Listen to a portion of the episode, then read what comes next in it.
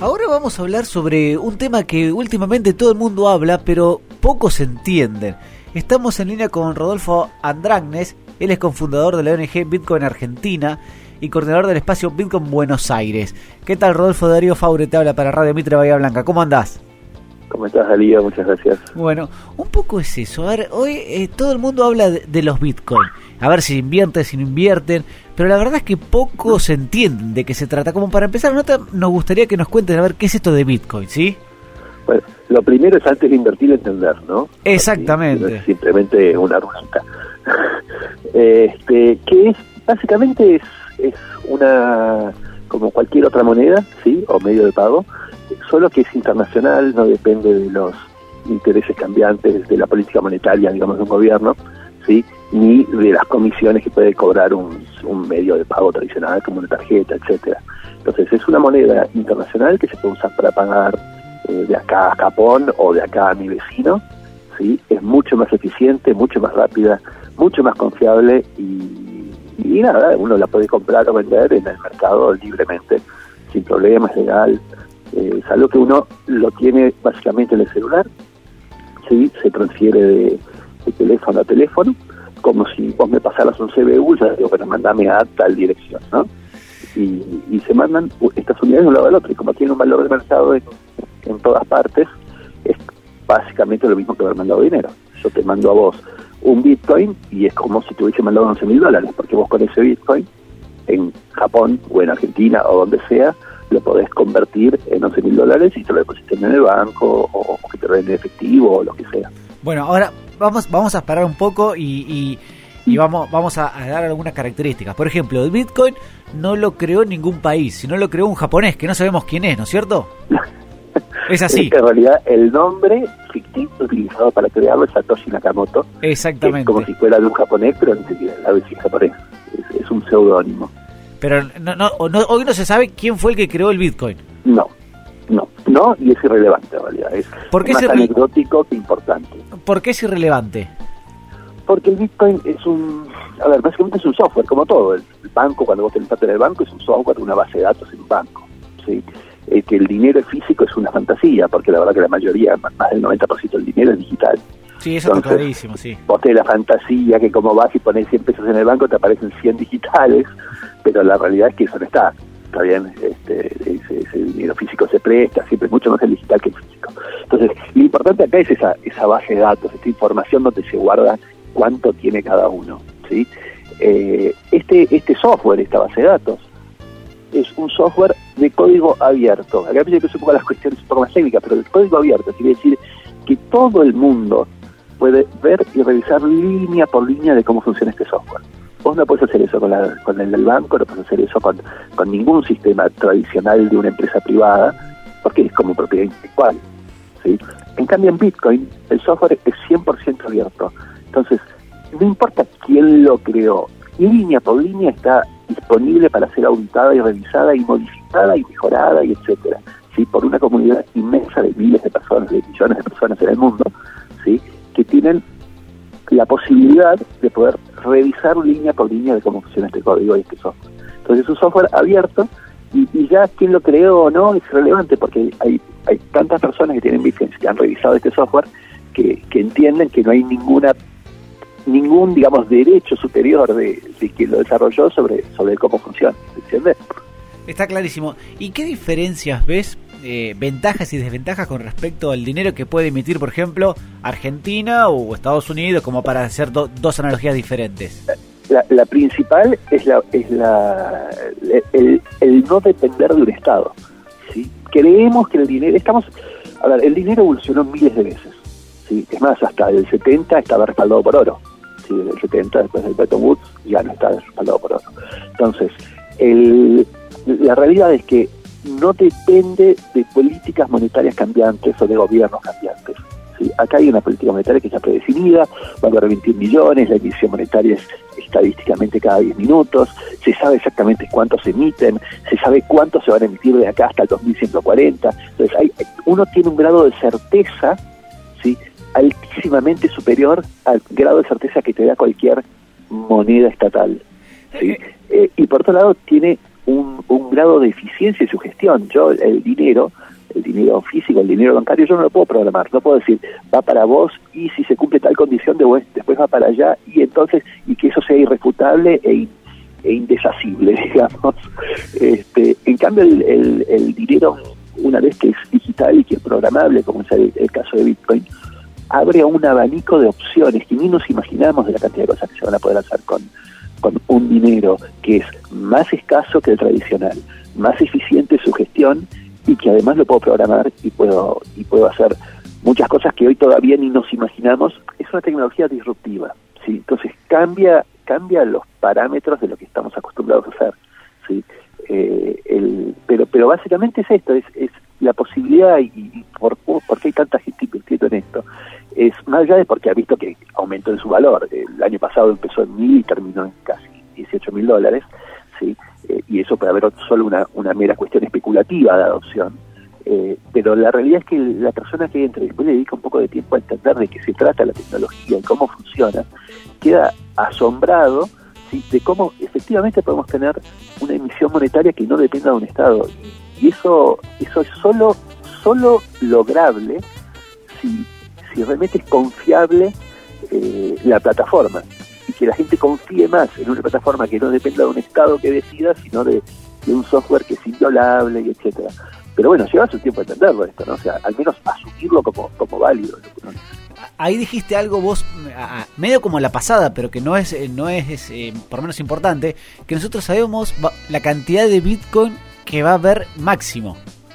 Sí, 21 millones. 21 millones. Sabemos que no va a haber más de, de, esa cantidad de Bitcoin. Y lo podés saber con una certeza tan grande como, como si en la Tierra hubiera 13, o sea, tantas toneladas de oro y pudiera certificado el 100%, digamos, ¿no? Y lo otro que ahí, digamos, puedo llegar a, a, debatir un poco con vos es que eh, está el tema de, está bien, no está um, atado a una política cambiaria de un país, pero de alguna forma u otra, y los vimos en los últimos días, también eh, eh, su, por lo menos su cotización, ¿sí? Está atado a posibles restricciones que apliquen los países con respecto a los bitcoins. ¿Situaciones que, que, ejecuten los países, decís? Claro, a ver, que, empiecen los países a prohibir o a restringir o, o a grabar con impuestos o, a lo que sea los bitcoins. Sí, claro, a ver, eh, como todo activo, ¿sí? va a estar su valor, va a estar sujeto a lo que a lo que el mercado contemple respecto al activo, a su, a su utilidad futura, como, como una acción, ¿no? Uno invierte en una empresa y dice, bueno, esta empresa va a apreciarse porque tuvo tal nuevo permiso para explorar no sé qué cosa en China, supongamos, ¿no? Entonces, eh, como todo activo tiene, tiene una variación en, el precio, pero, pero eso no modifica la política económica y monetaria del, de la moneda. Distinto que vos me digas, che, como tenemos inflación, eh, salgamos a eh, hacer más, o sea, como tenemos tal problema, salgamos emitir más moneda. Esto no existe el Bitcoin. Es una moneda que no depende de un país ni de lo que le pase a un país. es una moneda global, ¿sí? Y, no hay nadie que pueda modificar su política de emisión monetaria. Eh, ahora, el precio es, es, independiente y para nosotros, aunque nos alegra cuando sube o nos entristecemos cuando baja, esto es menos relevante que, la tecnología y que lo que nos va a permitir hacer en un futuro. Estamos hablando de, una moneda deflacionaria, ¿sí? de un modelo económico diferente también, eh, pero, pero no pensamos que va a reemplazar al dólar o al oro o a, las demás monedas, simplemente va a ser una, una opción más para los que quieran tener invertidos en un activo que saben con certeza su grado de escasez y su bueno y cómo se mueve la oferta y demanda. A ver, la gente hoy mucho lo ve más como asimilable a una acción, digo en, el concepto general, digamos, no, no, no específico ni técnico, más a una acción que a, un, a una moneda. ¿sí? Bueno, ¿cuánto cotiza el Bitcoin? Como si dijéramos cuánto cotiza IPF. Sí. Eh, a, veces... Sí. La verdad es que uno la puede usar para pagar igualmente. O sea, si yo viajo por el mundo pagando con Bitcoin, ¿sí? Este, es más, ahora estoy dando una charla justo hoy a la, hoy a la noche eh, en un balneario de Miramar, porque, es el primer balneario que va a aceptar bitcoins en, Argentina. y, nada, o sea, también sirve como moneda y, también hay que tener una cuestión de, división de plazo. No es que pretendemos que Bitcoin hoy sea la solución. Eso es lo que quiere la gente que invierte, que dice, ya, ya, ya, ya, ya. La verdad es que nosotros estamos hablando de una tecnología, de un cambio tecnológico que puede llevar años en instrumentarse, pero que entendemos que, que la nueva economía va a ir hacia las criptomonedas. No, no hay razones para que no. Cuando algo es más útil, más confiable y más eficiente que lo que existe hasta ahora, siempre va a ser el camino hacia el cual evolucionamos. Siempre vamos a querer hacer más cosas, ¿sí? de una forma más confiable, o sea, con menos riesgos y a menor costo. Entonces, así evoluciona la gente y Bitcoin y las tecnologías criptomonedas son el camino eh, de, en, el modelo económico, en modelos económicos, en modelos monetarios, es un camino de más mayor utilidad, mayor confianza y mayor eficiencia que, los tradicionales. Entonces no nos cabe duda de que va a haber este cambio. Ahora vamos a lo de Pinamar y me contás lo de Pinamar, pero antes eh, vos, dijiste lo de Bitcoin que es una criptomoneda. ¿Cuántas criptomonedas hay hoy dando vuelta? ¿Se, sabe o no se sabe? sí, no, creo que hay más de 1500 para que Más de 1500 criptomonedas. Porque ¿Y, pero, por qué? Porque como es un software de código abierto, cualquiera puede copiar y pegar ese software y hacer una nueva moneda. ¿Está bien? Ahora, no alcanza con que alguien quiera hacer una nueva moneda, porque después tiene que haber un mercado de gente que la quiere a la compra, la venta, a la trance, ¿sí? Este, y, no necesariamente porque yo haga una, una copia de ese software ahora pasa a ser confiable. De repente yo como soy el único que lo, que, que lo modifica y qué sé yo, tiene que confiar en mí. Eh, y bueno, entonces hay, hay muchas criptomonedas, lo cual no quiere decir que, que sean confiables y que tengan un valor de mercado relevante ni nada por el estilo. Eh, las grandes criptomonedas que hay ahora en este momento son Bitcoin, Ethereum, eh, Litecoin, hay como, ponele, cuatro o cinco monedas que tienen un grado de confianza suficiente y un valor de mercado relevante. Bueno, y ahora sí contame lo de Pinamar. A ver, ¿qué es eso de, que el balneario quiere empezar a aplicar la criptomoneda, digamos, para las operaciones cotidianas y, como una moneda realmente? Sí, eh, en realidad el Bitcoin a nivel turismo, eh, hay como tres o cuatro industrias donde tiene bastante lógica el Bitcoin. ¿sí? Eh, primero, entender que es una moneda que la gente usa para ahorrar. ¿sí? ¿Y uno en qué gasta el ahorro? Uno gasta el ahorro en, en comprarse una casa, un auto, en viajar. ¿sí? En, cosas que invierte para, para sí mismo para su familia. Entonces, el turismo tiene lógica en ese contexto de decir, che, yo ahorré plata y, ¿con qué viajo? Bueno, me pago el viaje con, con mis ahorros, entonces lo pago con bitcoins. este balneario de Pinamar es uno de los, de los balnearios, menos acá en, la costa argentina es el primero, que acepta que se le pague con criptomonedas, Bitcoin, Ethereum y otras monedas también el, es muy sencillo, uno se acerca y dice, bueno, ¿cuánto cuesta? 15 mil pesos. Entonces, eh, ponele la quincena, ¿sí? Entonces, el sistemita, el, celular, automáticamente, automáticamente se fija cuánto está el Bitcoin en Argentina, ¿sí? Ponele 250 mil pesos, dice, bueno, ¿cuánto es 15 mil en 250 mil? Son 0,001 Bitcoin. Ok, entonces me va a pedir que yo le transfiera 0,01 Bitcoin. Sea, todo esto es automático, ¿no? O sea, vos le decís el precio en pesos y te dice cuánto equivale eso en, bitcoins. Y yo desde mi celular te mando bitcoins equivalentes al celular de él. A partir de ese momento, él tiene esos bitcoins, puede facturar diciendo que el medio de pago fue bitcoin, puede eh, presentar en su balance que tiene bitcoins si lo quiere. Este, o sea, no es que hay una cuestión ahí de, ah, entonces es para no pagar eh, impuestos, no, porque las facturas siempre se hacen en pesos ¿sí? y uno puede tener distintos medios de pago. Entonces, el, proceso es, similar, solo que yo elegí y él eligió eh, utilizar Bitcoin como, como medio de transacción. ¿Y, esa transacción es eh, compleja o es sencilla como si fuera una tarjeta de crédito, por ejemplo? Lleva no, es mucho menos que una tarjeta de crédito. O sea, si yo quisiera hacer una compra online con tarjeta de crédito, que poner mi nombre, mi apellido y el, código de no sé qué cosa. Son muchos más pasos, ¿sí? Yo, para hacer un pago con Bitcoins, lo único que tengo que hacer es acercar mi celular al ¿viste los QR? Sí. Cuadradito ese de. Bueno, yo con mi celular, con mi billetera de Bitcoin en el celular, que es una aplicación que tarda 40 segundos en bajar, no es. Yo abrir una cuenta bancaria, ¿cuánto te lleva? Sí. ¿Sí? Abrir una cuenta en Bitcoin, ¿cuánto te lleva? 40 segundos. Que te tarda en bajar la aplicación al celular. A partir de ese momento ya tenés habilitada una cuenta bancaria para recibir. ¿Está bien? Entonces, este, una vez que tengo bitcoins en mi billetera, por lo que fuere, porque los compré, porque los recibí, por lo que sea, yo ya puedo pagar con esos bitcoins. ¿Y qué significa? La persona me muestra su QR, o sea, me dice, mandámelos a esta dirección, básicamente de ese QR. Yo hago clic y mando bitcoins de un lado al otro. Y se termina. Eh, eh, estamos en un capítulo de Black Mirror, ¿eh? nada más que en vez de ser de suspenso, pero de tecnología pura.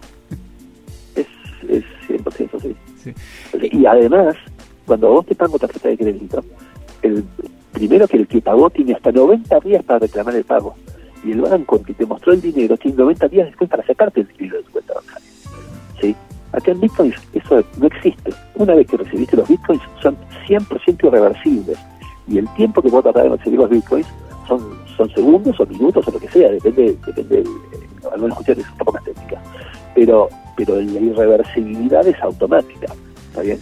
Entonces, cuando uno empieza a, entender ese grado de confianza adicional, y yo como empresa empiezo a restar estos riesgos, el riesgo de fraude de tarjeta, el riesgo de que el dato que, el que me esté pagando en realidad le haya robado los datos a otro más. Todos esos riesgos tienen un costo y hacen más ineficiente a los sistemas tradicionales de pago. Eh, acá, en cambio, no existe. Una vez que yo recibí los Bitcoin ya está, soy el único persona en el mundo que lo va a poder mover de vuelta desde ahora mi billetera a otra. Eh, este, esto no, no, estamos acostumbrados a imaginarnos de que, que existe y, no entendemos todavía como empresa qué beneficios y qué eficiencia trae. Pero con el tiempo van a ir entendiendo, van a ir asumiendo estas ventajas ¿sí? y, las van a ir prefiriendo sobre otros. La verdad que sí, pero creo que nos va a costar un, un, par de años acostumbrarnos a una moneda que no sea... Así como nos acostumbramos también a, ir sin plata, porque hace un par de años íbamos con un manojo de billetes y hoy es mucho tarjeta de crédito. Y algunos países inclusive ya dejaron el billete físico. Preguntarle a un abuelo cuánto le cuesta hoy usar la tarjeta de débito. Y no, sí, pero yo prefiero tener la plata, la platita. y ahora preguntarle a un joven si prefiere tener la platita o prefiere tener la tarjeta de débito. Sí, sí, sí. O, operaciones en internet también. Eh, el miedo. Ni hablar, ni hablar. Hacer los trámites en persona o hacer los trámites hacer online banking o hacer eh, banco en persona. No, no es necesario que sea ya, pero sabemos que claramente siempre vamos a ir hacia el camino que nos ahorre tiempo, nos sea confiable y sea más útil. Yo puedo hacer más cosas en, en el online banking en poco tiempo que lo que tiempo que me lleve la cantidad de avanzar si voy a la banca eh, en persona. Entonces siempre vamos a ir evolucionando hacia el camino que nos sea más útil, más confiable y más eficiente. Y, realmente esta tecnología, una vez que uno la entiende, y sobre todo si lo entiende de esos tres pilares, eh, se da cuenta de que, es irreversible, que ya está. Es, es el próximo paso. Ya, ya, ya, no, pero es el próximo paso. Ahora, eh, eh, sacando un poco de lo que es la parte técnica, la parte tecnológica y yendo un poco más a la parte especulativa de mercado, ¿cómo ves el tema este de que el impacto de que sube 18, baja 11, eh, ¿Y, cómo lo ves vos en tu intuición en el mediano, mediano y largo plazo? Bueno, a ver, eh, lo primero es, yo soy una persona que está desde, el año 2011. O sea, el Bitcoin valía 3 dólares, para que se idea. ¿sí? Nosotros en la historia del Bitcoin hemos visto muchas veces este tipo de movimientos, de, que pase de, de 100 a valer 12 y de 12 de vuelta a valer 160 de 260 a valer 72 y de 72 a valer 1250. ¿Se entiende? O sea, los que somos bitcoiners, esto no nos sorprende. Estamos hace mucho tiempo. Eh, ¿Y por qué no nos sorprende? Porque es, es, a ver, esta es una adopción. Uno, a medida que la gente va adoptando esta tecnología, al ser un bien escaso, ¿sí? la cantidad de unidades es, escasa, si hay muchísima demanda, claramente no queda otra que aumentar el precio. ¿sí? De la manera, de forma espontánea, el libre mercado lo aumenta. ¿no? Hay escasez, hay poca oferta, mucha demanda, entonces el precio se va apreciando en, sobremanera. entonces, si, si nosotros creemos que en un futuro la adopción va a ser masiva, va a haber muchísima gente, con la cantidad de litros que hay van a ser igual, máximo 21 millones en el 2140, eh, no le queda otro camino que realmente apreciarse en el tiempo. ¿sí? Entonces, que hoy valga, para que te des una idea, 18 mil dólares, creo que hoy vale 12 mil dólares, ¿sí? que hoy valga 12 mil dólares por la cantidad de bitcoins que hay, significa que todavía muy poca gente sí que tiene esa moneda. Este, ahora, en cuando sea más conocida, cuando todavía más gente entienda la tecnología y etcétera, o las empresas empiecen a usarla, o los Internet de las cosas empiezan a demandarla, o lo que fuere, este, la verdad que puede llegar a valer muchísimo más. Hay números que hablan más de 100 mil, más de, más de, un millón de dólares, y es posible, es posible, porque la cantidad de unidades siempre va a ser escasa. ¿sí? Y, la demanda potencial es, es gigante. Para que es una idea, ¿viste el tema de las .com, las burbujas? O sea, hoy se habla mucho. Sí, correcto. ¿no? Sí. Y está bien que se hable, pero esta cosa es, están bien. este, ahora, para que te des una idea, la burbuja de las .com, que vos invertiste en una .com en el momento de la burbuja. No, yo no. No. No, yo no, vos no, mi abuela no, ¿está bien? Pero eran grandes inversores. Para que es una idea, la cantidad de dinero que movían esos grandes inversores, sin llegar a ser vos, yo y mi abuela, ¿eh? era, eh, antes de que explotara bursa.com, estamos hablando de 5 trillones de dólares. ¿Está bien? Hoy Bitcoin y, las criptomonedas representan más o menos 600 billones. O sea, le queda todavía por lo menos ¿sí? Un 10x para, para valer eh, equivalente, para, para que la cantidad de dinero metida en la burbuja, digamos, de las .com sea similar, antes de explotar, sea similar a al dinero que puede moverse de inversores institucionales hacia esta tecnología, ¿sí? hacia, hacia este tipo de activo. Entonces, eh, y, eso sin contar de que a vos te interese meterte y que te interese meterte a tu hermano y a tu primo y a tu hermano, etcétera, etcétera, etcétera. Entonces, claramente, si, si llega a haber un interés muy grande hacia, hacia esta tecnología, el precio es, es solamente hacia arriba, no hay opción, o sea, porque, no hay nadie que puede modificar eso, es el libre mercado. Poca oferta, alta demanda, el precio es hacia arriba. Ahora, la gente dice, esto es una porquería, esto no va a servir, y, qué sé yo, entonces va a bajar el precio. O sea, una de dos, ¿no? Pero, pero es un libre mercado. Seguro, seguro. Eh, Rodolfo, y para terminar, hay otro concepto que está relacionado con Bitcoin y que quiero que nos expliques un poco, que es el blockchain. ¿Qué es eso de blockchain? sí, importantísimo. Está, así como te dije eh, que, lo importante es cómo uno confía en esta, en esta base de datos, en este sistema, ¿sí? básicamente la base de datos donde, donde se asienta, que yo tengo un vos tenés un Bitcoin, el otro tiene un Bitcoin, se llama blockchain, ¿sí? cadena de bloques. Eh, esta, esta tecnología blockchain no solo es útil para asentar cuántas unidades tengo yo de una cosa, ¿sí? de, una moneda, sino que es para asentar cualquier tipo de dato. Por ejemplo, hoy el Estado registra el boletín oficial, ¿sí? cada vez que lo emite, lo asienta en la blockchain eh, mi instituto, yo un instituto de, de, turismo y otras carreras, se llama CECIT, eh, registra los títulos de egresados en la blockchain. ¿sí? Eh, entonces, hay, hay básicamente cuando uno pasa a tener, vas a existir una base de datos que es inviolable, es irreversible, ¿sí? es, es inmutable, entonces vas a tener un grado de confianza que no existía hasta ahora. Si yo tuviera que confiar ¿sí? Imagínate que, eh, viste el gobierno abierto, o sea, donde el Estado muestra las cuentas bancarias, las cuentas de en qué gastó, en qué invirtió, etcétera. Vos decís, bueno, ahora puedo ver toda esta información del Estado, pero está en la base de datos del Estado. Sí. Y si el Estado va y modifica un dato, vos cuando entras ves el último dato, no te das cuenta si modificaron un dato antes, ayer, hoy, no lo podés ver porque confías en la información que te muestra el, el, el, el que te lo está presentando. En cambio, la blockchain cada dato está certificado. No hay forma de modificar un dato que se haya subido un día antes o, hacia atrás. No hay un administrador de base de datos. ¿sí? Así que, como nadie puede modificar ni borrar datos, todo lo que está ahí es 100% confiable.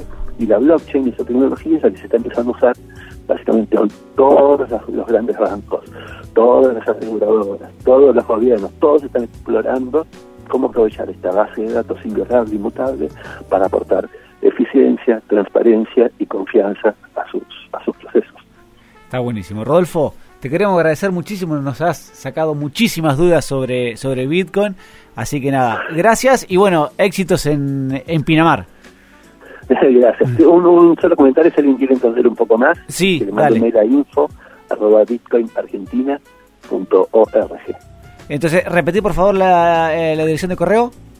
Es info arroba bitcoinargentina.org. Listo, perfecto. Muchas gracias, Rodolfo. Hasta luego. Abrazo.